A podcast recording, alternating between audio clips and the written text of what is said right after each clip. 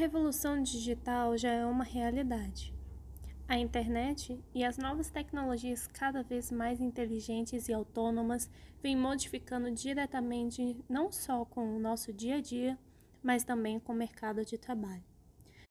Pensando nisso, nós agora estamos fazendo um novo podcast, um podcast relacionado à tecnologia.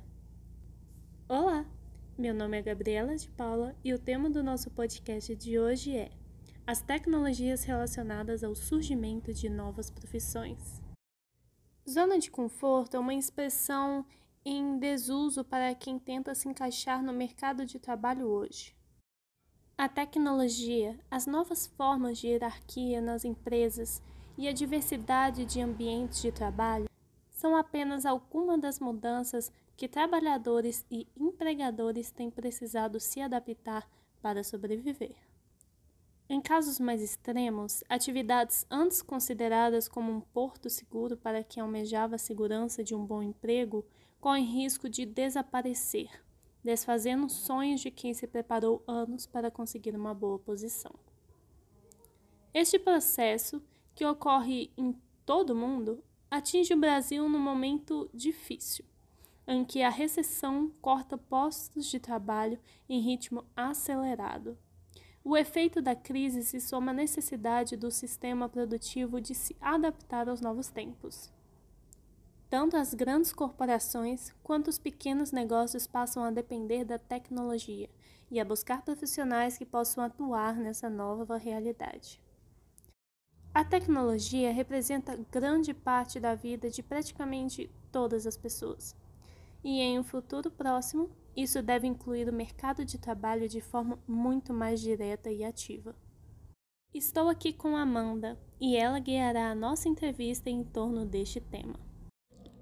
Dando continuidade, eu sou a Amanda e vou entrevistar a Nicole, a Maria Eduarda e a Yasmin com algumas perguntas sobre esse novo meio profissional. Nicole, como o mercado deve ser impactado nos próximos anos? Algumas características do mercado vão impactar diretamente nas profissões do futuro, como a desburocratização, que consiste na redução ou até mesmo na eliminação de processos desnecessários dentro de uma empresa. Desse modo, o trabalho a ser feito vai se tornar mais direto e, consequentemente, mais eficiente. E também temos a automatização de processos.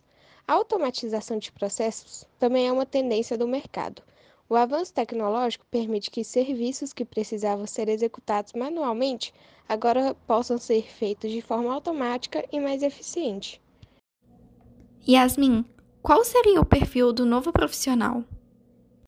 Bom, o primeiro seria o perfil autogerenciador, porque, de modo geral, a hierarquia de uma empresa impõe a responsabilidade de gerenciar e de motivar a equipe para os seus líderes. No entanto, o profissional do futuro ele precisa ter uma capacidade de gerenciar a si mesmo sem depender de seu gestor. Ele então vai precisar adequar sua rotina e também os processos para poder dar conta de cumprir com todas as suas responsabilidades. Hoje, por exemplo, isso acontece muito com os profissionais que estão trabalhando em home office. O segundo é um perfil multidisciplinar. Os especialistas eles tendem a procurar, de certa forma, encaixar os erros e os problemas naquilo que fazem. Então, para poder lidar com os problemas, igual eles, é preciso se multidisciplinar, ou seja, é possível conhecer vários aspectos e também você tem que conseguir ver a imagem como um todo. E o terceiro e último é a capacidade de se adaptar, porque ela é essencial para que uma empresa cresça e se destaque no mercado. Por isso, o profissional do futuro vai precisar estar atento às mudanças, buscar novos conhecimentos e melhorar constantemente. Isso já faz com que ele tenha a visão do que está acontecendo no mercado e que também ele esteja preparado para o que vai vir no futuro. Maria Eduarda, quais seriam as profissões do futuro em que vale a pena ficar de olho?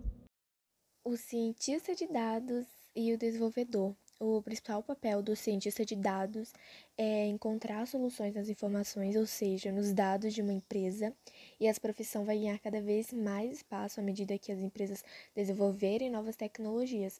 E o desenvolvedor, ele é o profissional responsável pela criação e manutenção desses aplicativos e sistemas. E apesar dessa profissão já existir há décadas, esse profissional está ganhando ainda mais espaço no mercado. Assim, é praticamente impossível imaginar como será o futuro sem essa profissão. E agora, a última pergunta para fechar a nossa entrevista de hoje é: Meninas, como se adaptar às mudanças? O fato é, as mudanças estão acontecendo e é preciso se adaptar a elas.